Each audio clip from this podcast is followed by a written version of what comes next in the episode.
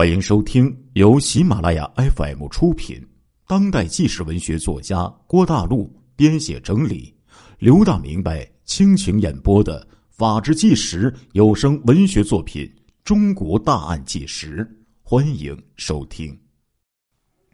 方春华呀，急忙就从屋里跑了出来，他想赶快到门外去叫人，但是刚走到堂屋的门外，他听到武清华。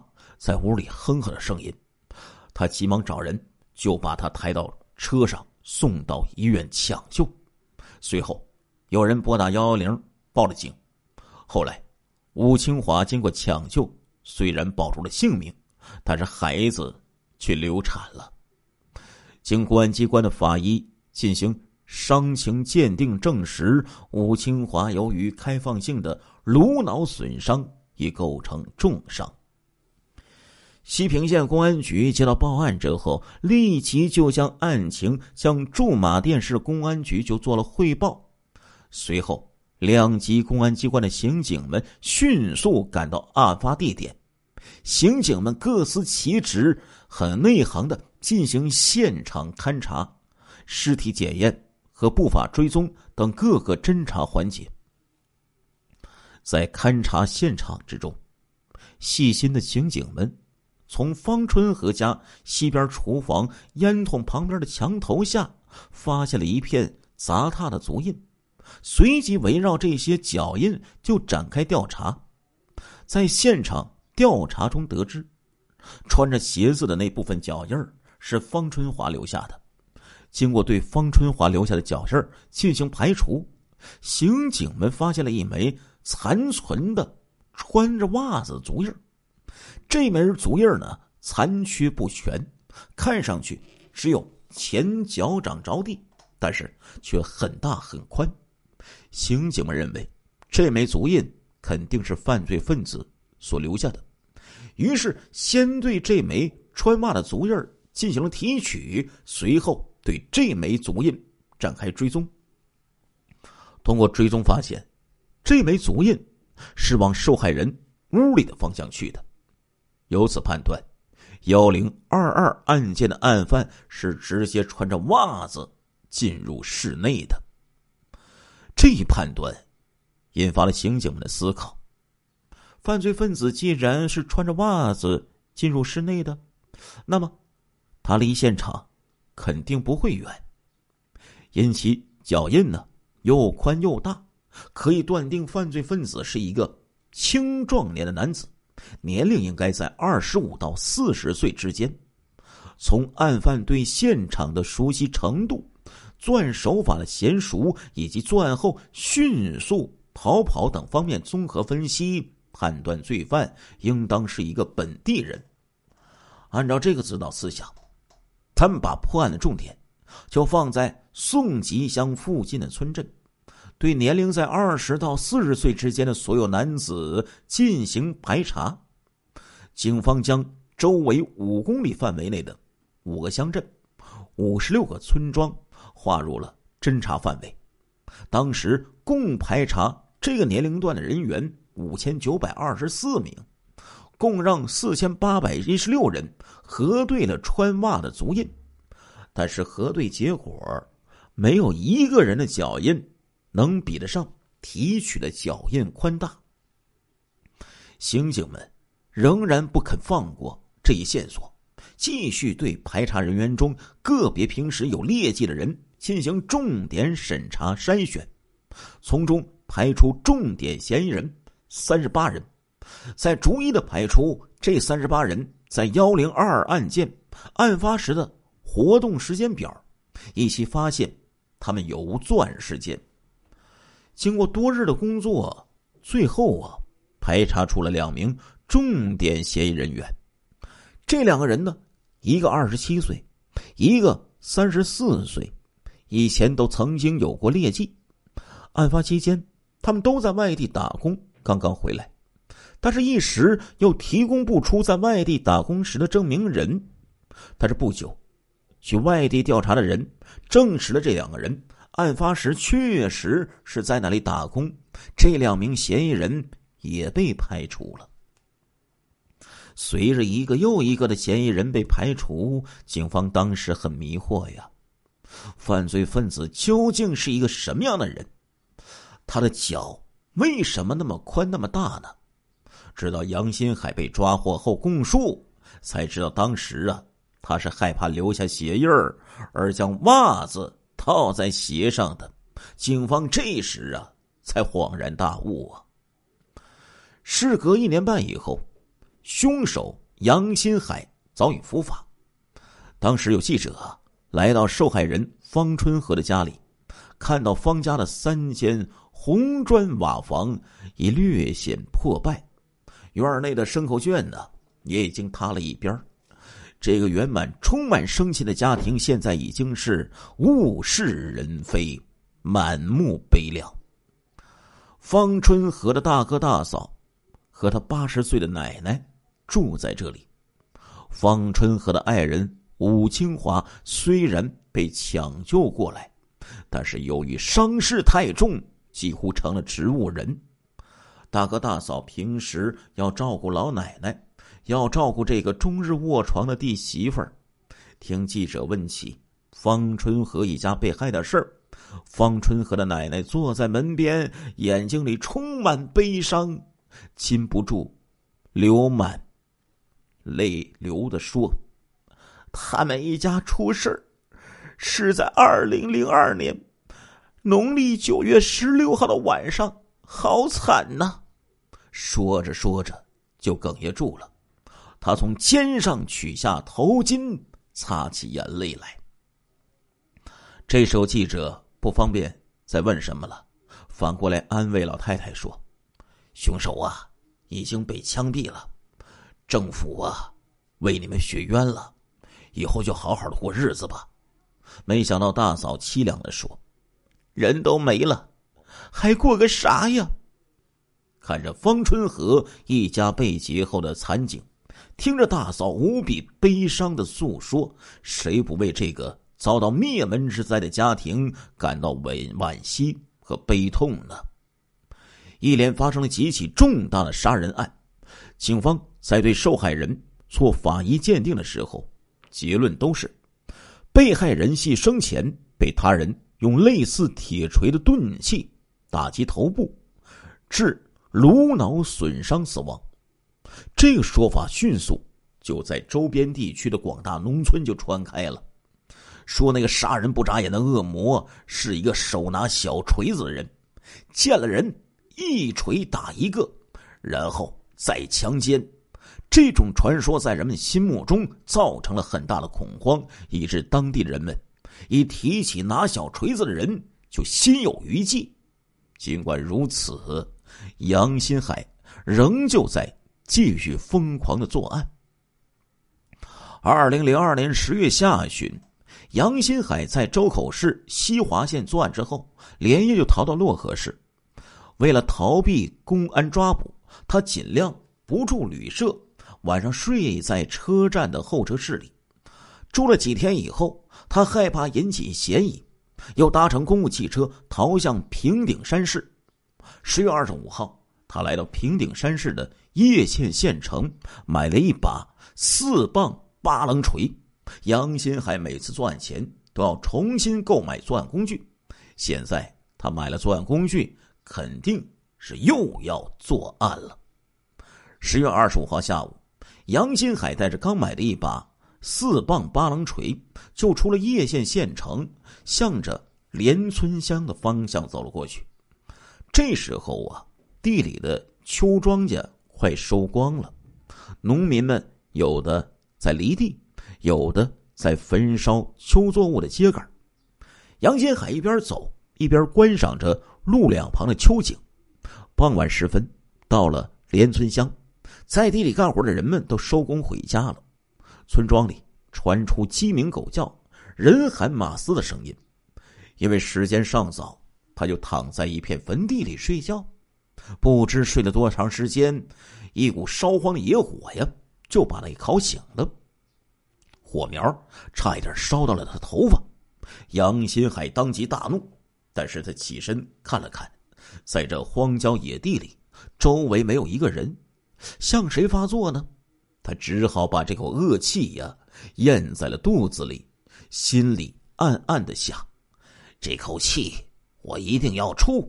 你要烧我，我要杀人。傍晚时分，他来到连村乡东南方向的行政村张桥自然村，一家正在拆旧房、准备盖新房的人家引起了他的注意。这家的四间主房已经扒倒了，只剩下院子东部的一个厨房。厨房南边搭了一个临时的简易棚，简易棚的门口啊。放了一张床，他估计晚上这家人会在临时的棚子里住。杨新海估计的不错呀。晚上，董六、董富利和他的妻子李喜莲就住在简易的棚子里。为了增加安全系数，他们还喂了一条看家的狗。二零零二年十月二十六号凌晨，杨新海悄悄的就进入了董富利家的简易棚。脚步轻的，连狗都没有惊动。杨新海一进屋，先用锤子砸董富利，一连砸了好几锤。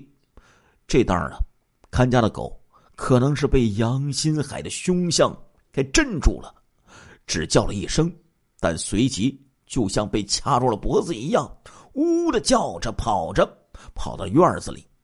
他先后找到两个装钱的烟盒，其中一个里面。装着三百元，另一个里面装着四百元，还从李喜莲的衣服里找到六十多块钱。那条看家的狗吓得始终趴在院子里不敢动弹。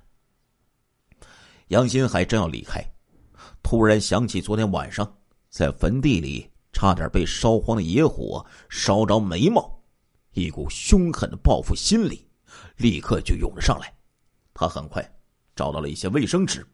书本纸用打火机引燃了纸张，点着了男人的阴毛和他的床铺，霎时之间火光熊熊燃起。杨新海迅速逃离现场。当董富利的邻居们发现火光赶来救火时，杨新海已经向东南方向逃出了四五里路了。他把铁锤埋在一个老坟地里。换下作案时穿的衣服和戴的手套，落荒而逃。杨新海在叶县犯下杀人重罪之后，又连夜北上。几天之后，来到叶县东北方向，距离叶县县城二百多里路的驻马店市上蔡县，预谋作案。二零零二年十一月七号下午，杨新海从上蔡县县城坐上开往。少店的公交车，坐上这趟车的时候，他呢还很盲目，没有任何的作案目标。车到少店，天就黑了。上蔡县少店镇高里村受害人孙栓所住的这个村庄，有句话说呀：“做贼的不能见天黑。”杨新海正是如此，他一见到天黑呀，就来了精神。但是这时候。奔波了一天的杨新海是又渴又饿，又累又乏。这个时候，他真的好想找一个好吃好喝的，猛猛的吃上一顿，美美的喝上几口热汤解解渴啊，然后再好好的睡上一觉。但是，他不知道何处才能为自己提供这些起码的生活需求，他更不敢贸然的走进任何一家的大门。在这人口相对密集的小镇上，他害怕一步走错就再也迈不回来了。看到少店镇上的万家灯火，特别是听到从附近酒馆里传出一阵阵猜拳行令的声音，他记恨万分。凭什么让我无家可归，而你们却安享太平？凭什么让我连吃饭的地方都找不到，而你们？却肆无忌惮的大吃大喝，凭什么？哎呀，让我像个见不得人的野狗一样，整天东奔西走，而你们却人模狗样的逍遥自在。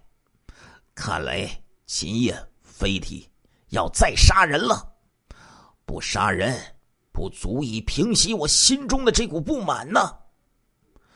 他是要杀人呢，不能在小镇上杀，必须到乡下去。小镇上人口相对集中，离乡政府和派出所也近，所以他知道在小镇上作案被抓住的概率呀，远远要大于乡下。杨新海下了公交车，胡乱就在少店镇吃了一点饭，就带着他准备的作案工具离开了少店镇，沿着乡间的土路就向东走了过去。十一月八号凌晨两点多钟，杨新海就像一个夜猫子一样，就转到了上蔡县少店镇高里村的刘庄，看到一处住宅独门独院，院门朝东。院墙低矮，又无大门，三间小瓦房为主房，主房外边有一间低矮的小厨房。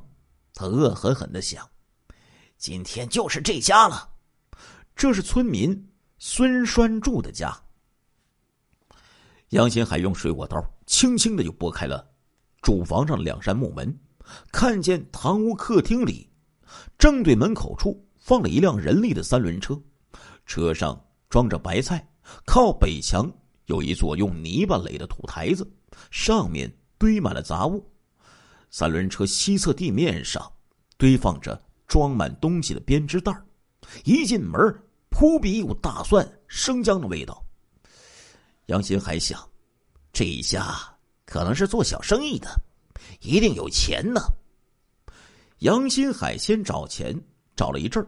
只在男人衣服兜里找到了两块钱，他很失望，认为他们把家里的钱给藏起来了，于是就用锤子去砸他们，先砸男的，后砸女的。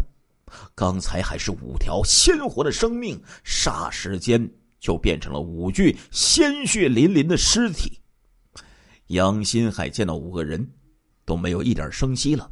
又开始翻东西找钱，翻了半天也没有找到钱，然后就对女性进行了性侵犯。第二天下午四点多钟，刘庄村的村民们就发现孙栓柱一家人被害了。人们见到栓柱家的堂屋门还从外面锁着，但是看到西间屋里孙栓柱的二女儿还会动弹。就赶快卸下一扇门来，抱起她，就送到上蔡县人民医院。经过抢救，他活了下来，成为了他们一家五口人中唯一存活下来的生命。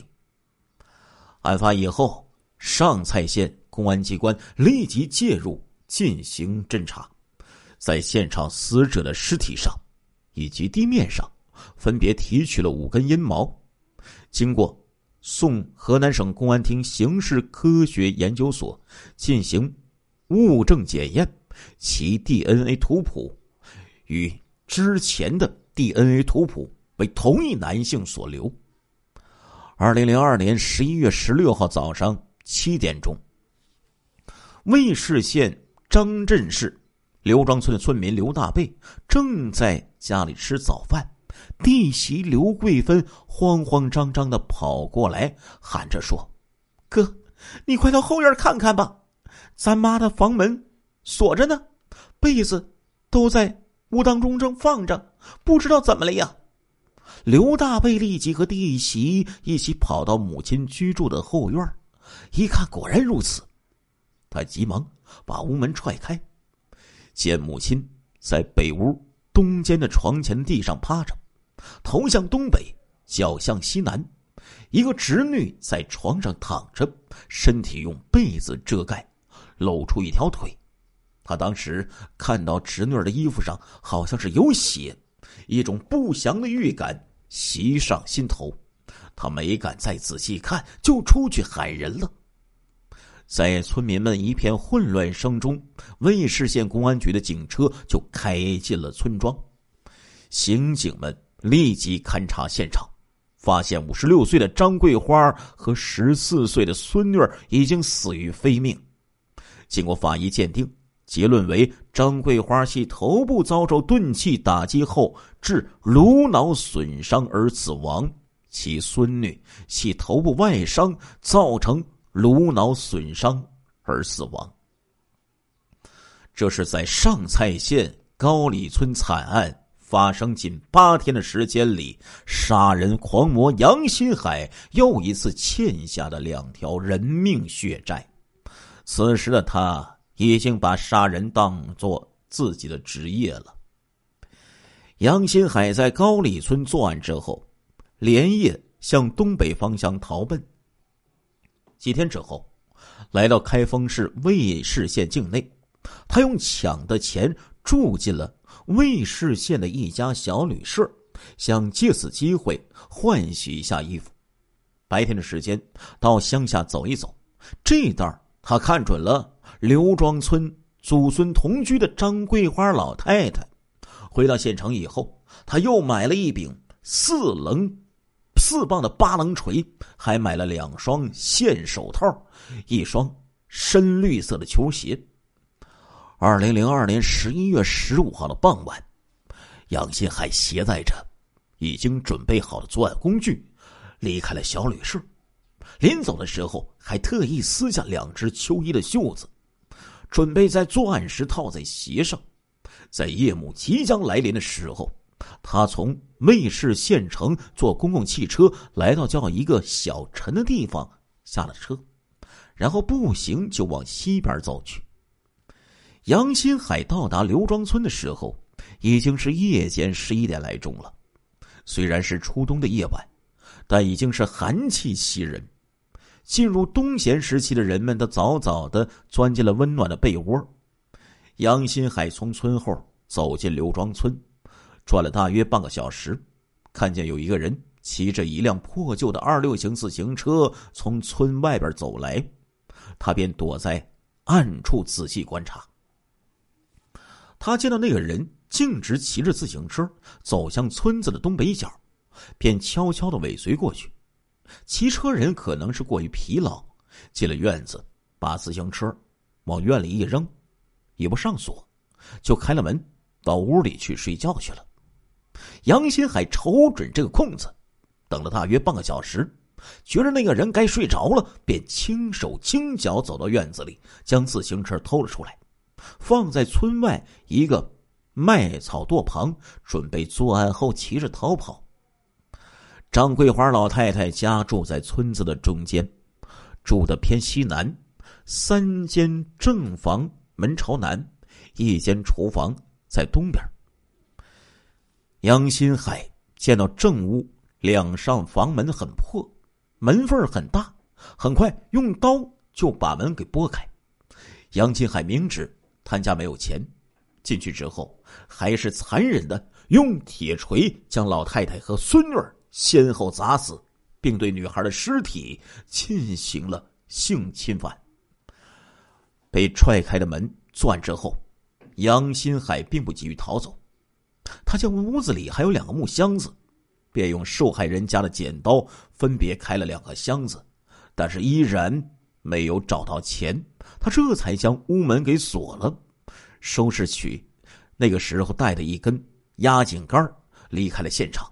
他找到了村边刚才放自行车的那个麦草垛，把压井杆塞进麦草里，把铁锤子埋在麦草垛南边的麦地田埂上，骑着自行车就往许昌市的扶沟县城逃窜了。案发之后。尉氏县公安局在勘察现场时，从受害人当晚所睡的大床西侧地面找到七根毛发，并在受害人身上所盖的被子上找到毛发两根。物证检要检验报告证实，现场地面提取的毛发与之前送检的阴毛为同一男性所留。杨新海将自行车。扔在扶沟县城郊，然后到扶沟县城里稍事休息，并没有做过多的逗留，便又坐上开往许昌市的公交车。三天之后，他又在漯河市的临颍县制造了另一起血案。二零零二年十一月十九号凌晨，杨新海携带铁锤等作案工具，窜到临颍县王孟乡石拐村。潜入该村村民张灿的住室之内，趁着张灿忠和妻子贾提尼熟睡之际，用铁锤分别打击二人头部，致二人死亡，抢劫现金七百余元。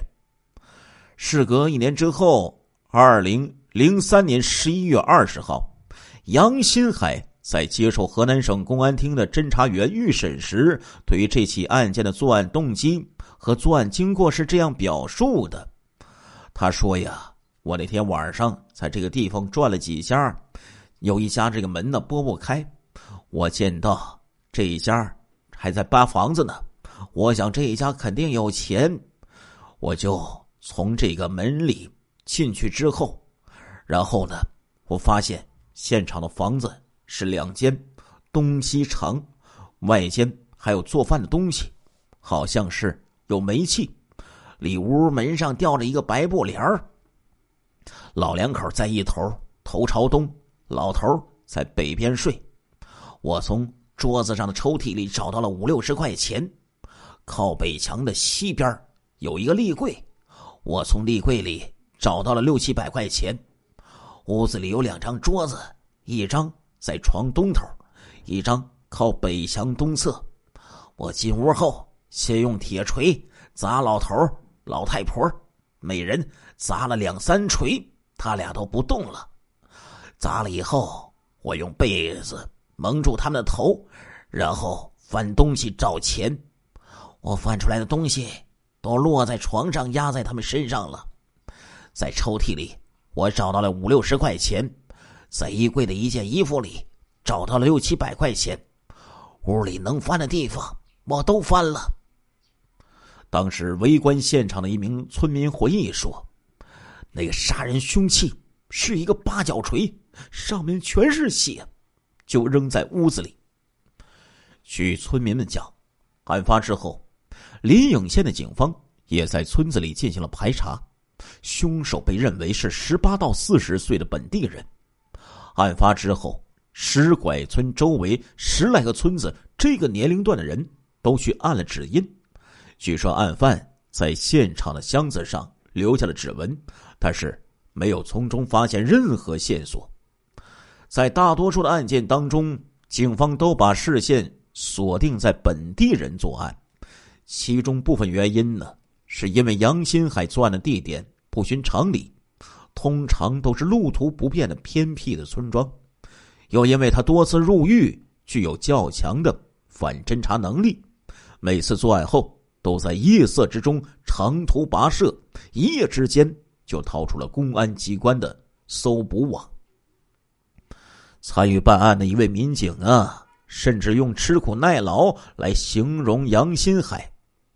杨新海经常。不借助任何交通工具，步行数十里赶到作案现场，事后又借着夜色步行逃去，不留痕迹。所以，案发地的村民几乎没有人发现过杨新海的踪影，更没有人对他留有印象。这也常常给警方造成凶手就在附近的假象。